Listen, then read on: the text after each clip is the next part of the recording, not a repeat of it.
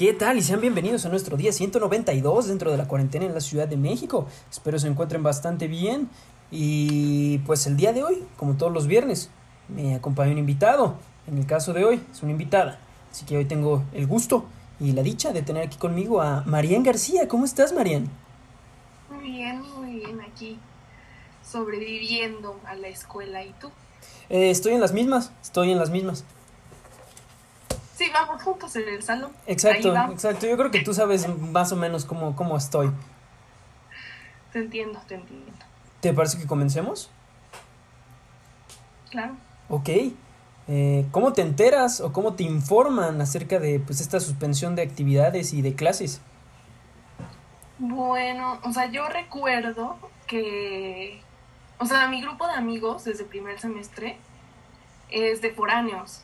Entonces, pues ya pasé a segundo semestre y me quedé con, unas de mis amigas foráneas y íbamos saliendo de clase porque nosotras no teníamos clase el viernes, íbamos saliendo el jueves y habían mandado esta pues este aviso de que no, no iba a haber clases el día siguiente ni, ni el sábado y así.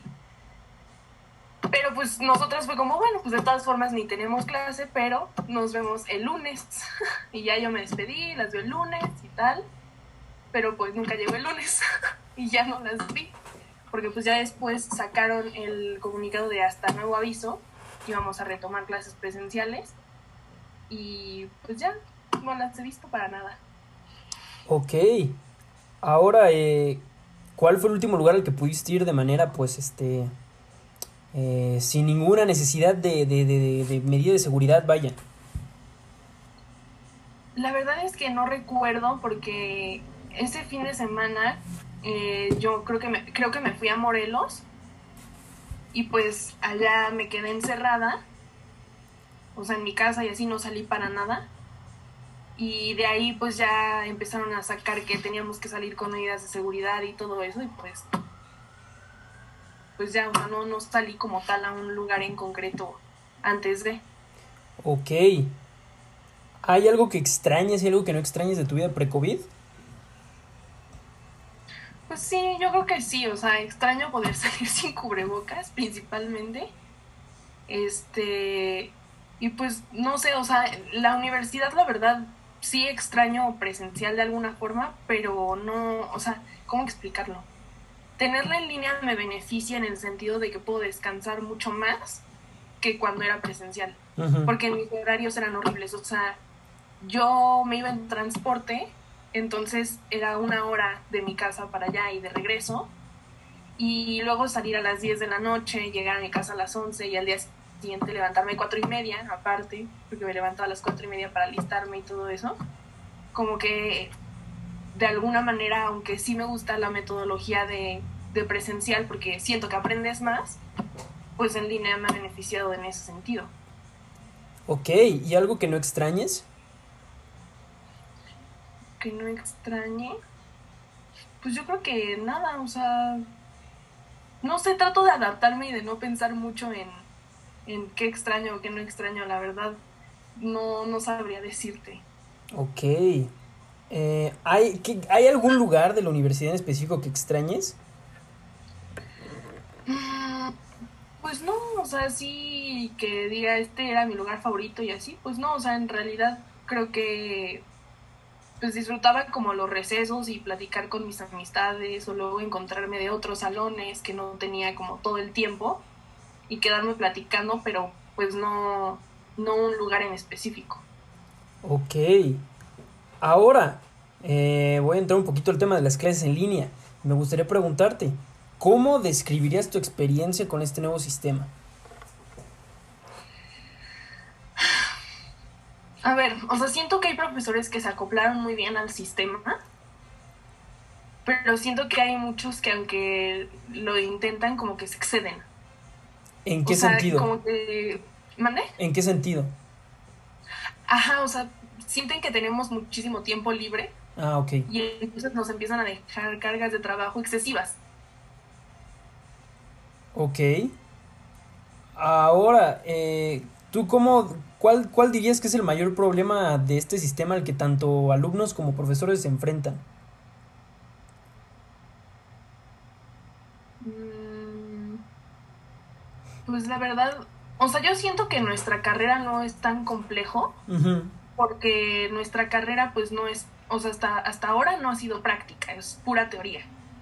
Entonces, el hecho de que pues los profesores tengan la herramienta de en línea y no necesiten más que poder comunicarse con un micrófono o con una cámara, pues no, no ha hecho que las cosas se conflictúen, al menos en nuestra carrera.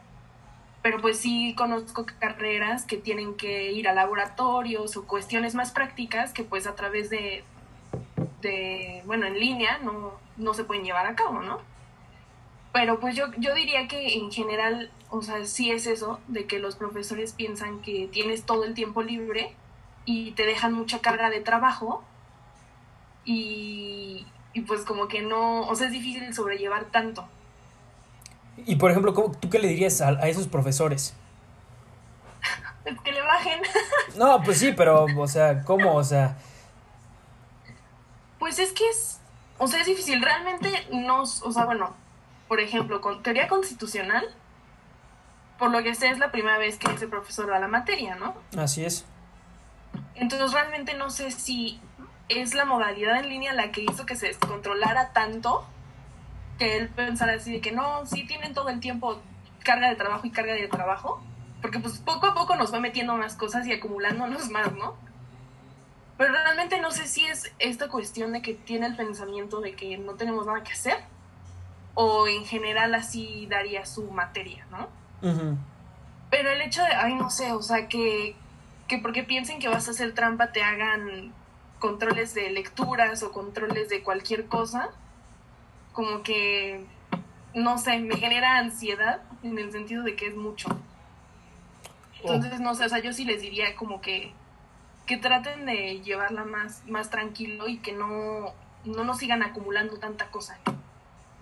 Claro, que de hecho eso es yo creo que algo que, que me platicó una maestra en algún momento, que también la tuvimos aquí, este, la maestra María del Carmen Lozano, Justo eso, como de que, o sea, hay que como que pensar, no solamente, hay que pensar en el alumno en ese sentido, ¿sabes? Es como, yo no sé cómo estás viviendo eso, yo no sé cómo tú estás viviendo pues esto, entonces, este, entiendo que, por ejemplo, a ti te gustaría, eh, pues que estuvieran de lleno dedicados a tu materia, pero pues también no son las mismas circunstancias que pues si estuviera presencial, o sea, estamos viviendo una pandemia global que pues si bien ya, ya hemos medio que aprendido a vivir con ella, pero pues no estamos en, no, no, no todos la viven de la misma manera, hay quienes a lo mejor aún todavía no se acoplan y todavía sienten pues ese estrés de estar encerrados y luego súmale ese hecho de que pues tienes que hacer como mil cosas de tan solo una materia, estudiar para exámenes, hacer memes, hacer TikToks. Entonces, este, sí, yo creo que yo creo que estoy de acuerdo contigo en ese aspecto. Ahora, eh, ¿Qué se sintió el hecho de ver que pues la universidad en un principio había dicho como, ah, pues a finales de abril este, ya estamos de regreso y ver que no más no? Mira, la verdad, para ser honesta, yo sabía que ni de pedo iba a pasar eso. O sea, yo sabía que esto se iba a alargar muchísimo por las circunstancias del país. O sea, no había manera, ¿me explico? O sea, estamos justo en una pandemia y no tenemos las medidas, no tenemos la infraestructura, no tenemos los medios y no se tuvieron nunca como para controlar ese problema, ¿me explico? Entonces, en vez de que eso se pudiera controlar y fuera decreciendo, pues al contrario, fue increciente. O sea, los casos de, de COVID y toda esta situación fueron incrementando y pues lo peor es que justo le dieron la esperanza a la gente de que, de que iba a durar muy poco, de que ya pronto iba a acabar. Y dieron como, como este anuncio de que ya podían empezar a salir y esto con medidas. Y no, o sea, lo que hizo fue que empeorara la situación. Entonces yo ya sabía y, y yo dije, o sea, mínimo para el próximo año, con suerte, se acaba este problema pero por lo mientras no, y por lo que sé, o sea, la universidad sí va como a regresar con medidas todavía. O sea, aunque sea hasta el próximo año, pues tengo, o sea, bueno, creo que sí van a implementar medidas sanitarias como para seguir controlando el problema. Claro. Ahora, me gustaría preguntarte cómo fue para ti iniciar un semestre completamente virtual por primera vez en toda la, mal, toda la vida. Pues mira, o sea, para mí la verdad ha sido un poco complicado porque soy una persona que a veces se, se distrae muy fácil. O sea, yo puedo estar tomando clases en línea y me llega un mensaje en WhatsApp y lo contesto.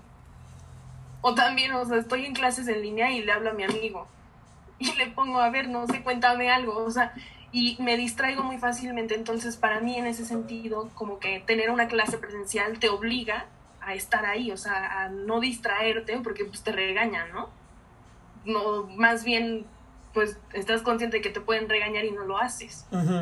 Y en esta modalidad, pues para uno es muy fácil distraerse y ponerse a hacer otras cosas. Y, y o sea, realmente sí pienso que no aprendes igual justo por esta cuestión de la concentración. O sea, te pierdes tantito y ya dijo algo importante. Entonces siento que no, en definitiva no he aprendido igual que en clases presenciales. Pero, pues, pues al final como que me alivia o no me quejo tanto por estas horas de sueño que te contaba. O sea, si descanso más, si duermo mucho más. O sea, antes dormía cuatro horas, cinco horas, con suerte, todos los días y ahora ya no. Ok.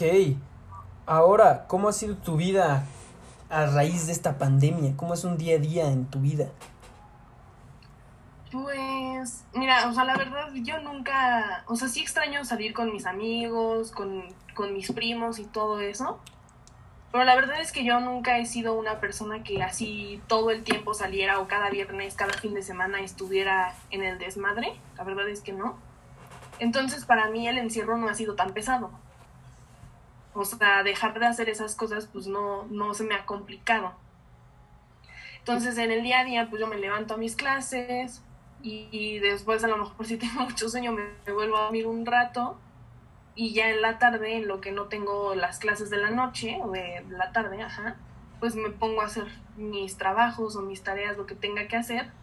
Y ya, o sea, tampoco estoy llevando una vida muy productiva, y pues no sé, o sea, como que por un lado está cool el descanso, pero pues por otro también no es la misma productividad que tenía cuando iba a la universidad. Ok. Ahora, Marian, vamos a entrar un poquito en terreno pantanoso. Te pregunto a ti, como estudiante y habitante de este bonito y surreal país, ¿consideras que las medidas que se han tomado de parte de las autoridades han sido las pertinentes? Es una buena pregunta, la verdad. O sea, a ver, yo creo que independientemente de lo que haya dicho López Gatel o lo que diga AMLO, creo que la gente está consciente de que hay un problema de salud, ¿no? Muy latente actualmente. Entonces creo que hay gente que está en los extremos. O sea, hay gente que está paranoica y que de verdad, no, no, o sea, bueno, no me voy a meter en cosas más concretas porque no quiero aludir a nadie, pero hay gente que de verdad sí está muy paranoica respecto del tema. Y hay gente que literalmente le está valiendo. O sea, hay gente que sale y le vale todo. Sí. ¿No? Más allá de las medidas que pueda o no implementar el gobierno, yo creo que es mucho de, de nosotros como ciudadanos el contribuir o no al problema. Y creo que como mexicanos ese es un problema que hemos tenido sociológicamente hablando toda la vida. O sea, esperamos que el gobierno resuelva, pero nosotros no contribuimos. ¿Me explico? Entonces, más allá de dejarlo como, ay, no, el gobierno ha hecho mal esto, ha hecho mal lo otro, o sea, sí la regó, yo siento mucho, en haber aligerado el problema y decir que ya podíamos salir y con precaución, ¿no? O sea, yo siento que eso la regó porque no era el momento pero de ahí en fuera yo creo que más allá de atribuírselo al gobierno, al Estado, pues sería más una cuestión en la que nosotros como ciudadanos no hemos sabido pues tener las medidas pertinentes para que este problema no se vaya incrementando.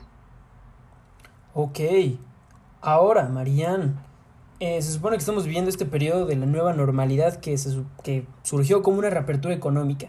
Te pregunto, ¿Consideras que era el momento oportuno para reabrir esta economía?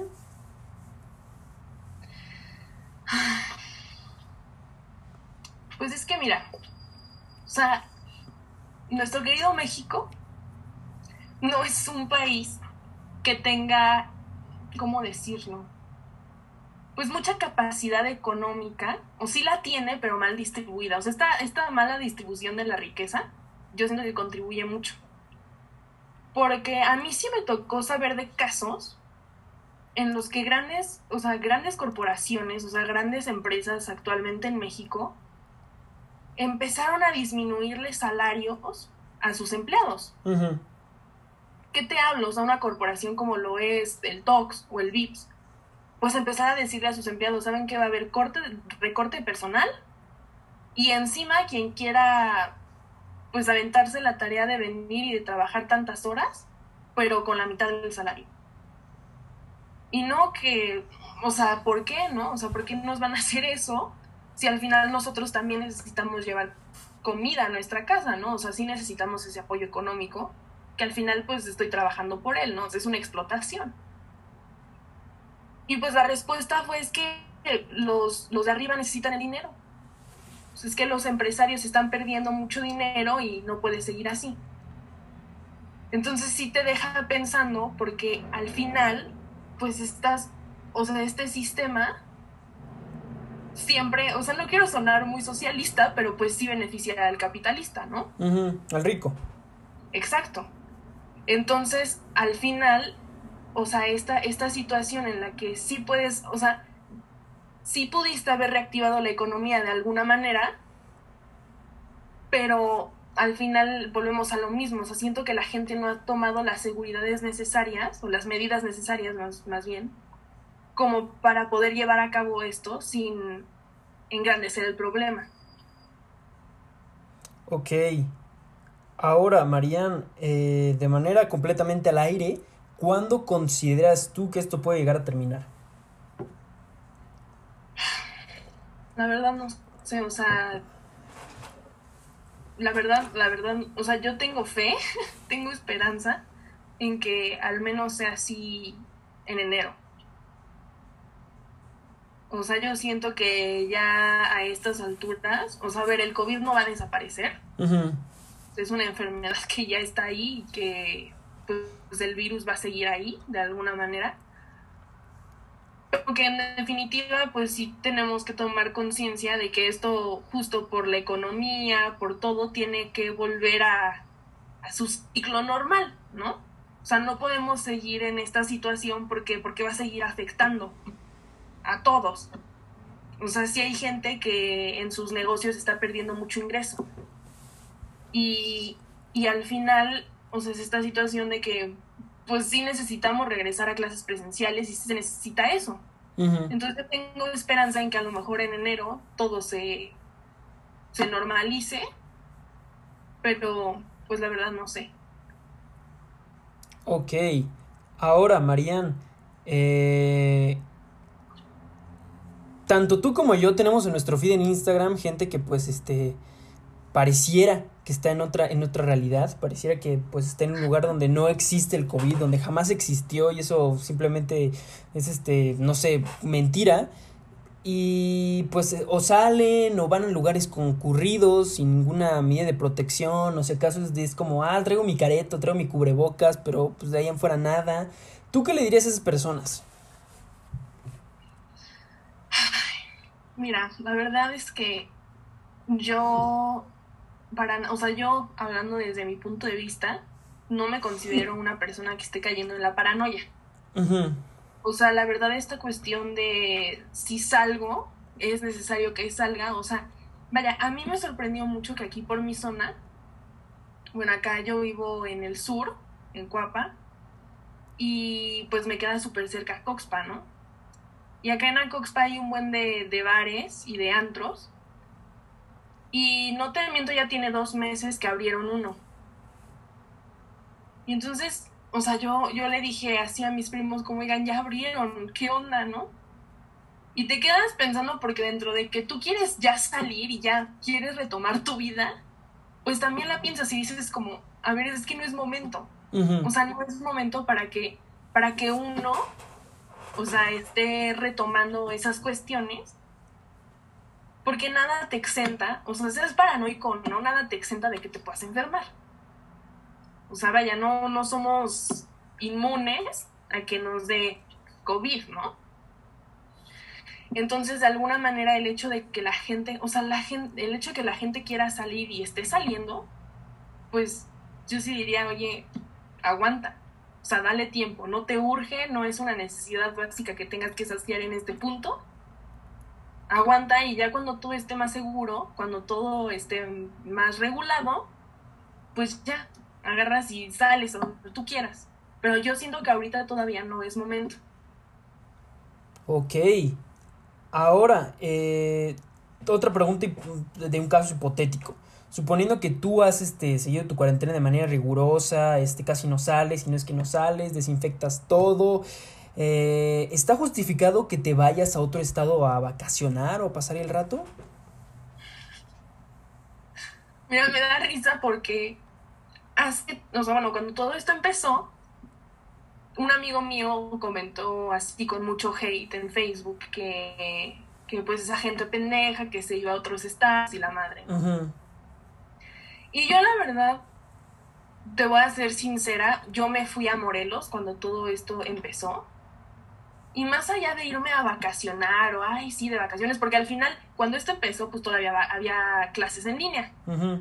Fue lo último del semestre pasado que, que dijeron, o sea, a ver, tenemos que seguir el semestre, pues en línea. Y los profes, pues como pudieron, se acostumbraron o buscaron adaptarse al sistema. Pero más allá de irte a vacacionar, yo en mi circunstancia puedo decir abiertamente que yo me fui para allá justamente para estar encerrada. ¿Me explico? y, me encerré allá porque yo allá, pues me fui, me fui a Morelos. Tienes ahí tu casa. Muchas gracias. Y me fui para allá y, y mis papás, pues fue, a ver, o sea, no estamos yendo a trabajar. Ahorita todo está parado en el país y es diferente estar acá en la Ciudad de México, encerrada en mi departamento, que estar allá en casa, donde al menos tengo un poco de espacio para salir al jardín o tener ahí la alberca, ¿no? Pero al final, pues si yo convivía con mi familia, con mis primos que llegaron a ir y todo, pues era solamente mi familia. O sea, yo no salía, no sé, al, o sea, si salía al supermercado, pues con mis medidas porque había que hacer despensa pero pues no era una cuestión de estar invitando a todo mundo, ¿no? O a todas mis amistades, oigan, vénganse para acá y hacemos una fiesta, ni nada de eso. O sea, al final la gente con la que yo me encerré allá, pues era gente que igual se fue para allá por la misma situación, porque querían encerrarse allá. Entonces me parece que desde ese punto pues no, no tiene nada de malo en el sentido de que tú sabes con quién te estás encerrando, sabes que es gente que está sana porque no ha tenido tampoco contacto con el exterior entonces está todo tranquilo y todo controlado, de alguna forma, ¿no? Que me parece que ya es muy diferente de irte al, estado, a un estado allá con, con gente que a lo mejor estás invitando que no conoces, amigos de amigos, que ahí sí me parecería que ya sería un poco de, riesgo, ¿no? Ok. Ahora, Marian, eh, ¿tú qué consecuencias eh, crees, ves tú que esta crisis nos va a traer en los ámbitos político, económico y social? Pues yo sí pienso que esto nos trajo una recesión económica. O sea, definitivamente es como yo te decía, o sea, esta cuestión de la riqueza mal distribuida, pues bueno, o sea, la llevamos arrastrando de toda la vida, ¿no? O sea, de toda la historia de México así ha sido. Pero creo que en este punto se acentuó más. Porque las empresas grandes realmente cuánto pueden perder. Y aunque perdieran mucho, pues tienen una economía de respaldo, por así decirlo. Pero los negocios pequeños, pues me parece que son los que corren más riesgo porque sí empiezan a detectar un, una baja de ingresos, ¿no? Económicamente yo sí creo que, que es una una cuestión que nos afectó muchísimo. O sea, esta cuestión de que sí se paró de alguna forma la economía.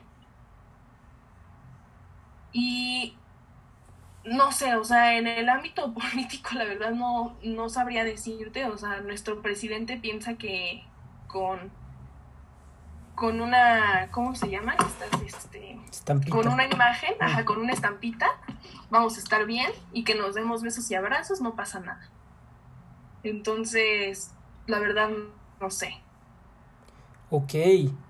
Ahora, Marian, ya eh, antes de terminar, te pregunto, cuando sea seguro salir, ¿qué es lo primero que vas a hacer tú? Pues la verdad, no sé, o sea, yo creo que festejar los cumpleaños que, que no festejé, del mío y el de mis primos y eso, chance. Y no sé, o sea, realmente no, no tengo urgencia por realizar ningún acto en este punto. Pero pues espero que sea, que sea pronto. Ok.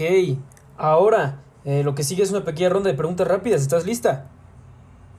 Vas a echarlas. ¿Qué prefieres, clases online o presenciales? Difícil pregunta. Porque estoy 50-50, pero diría que presenciales. ¿Coronavirus o influenza? Coronavirus. Ok. Eh, ¿Zoom o Google Meet? ¿Mande? ¿Zoom o Google Meet? Mm, Zoom. ¿Home office o ir a la oficina? Yo creo que home office. Tres cosas que has hecho durante esta pandemia. Tratar de hacer ejercicio, dormir mucho y jugar videojuegos. Excelente, pues con eso concluimos. Mariana, ¿algo que quieras agregar? No, pues nada, que muchas gracias por haberme invitado. Me siento muy privilegiada y pues nada, que sigas con este proyecto. Muchas gracias, Marian. Yo con esto me despido, chicos. No sin recordarles que me pueden escuchar completamente gratis en Spotify y en Anchor. Y pues que ya el sábado de la siguiente semana tenemos nuestro especial de 200 días. Qué triste que llegamos a esto, pero ni modo. Eh, recuerden, no salgan de casa. Bye bye.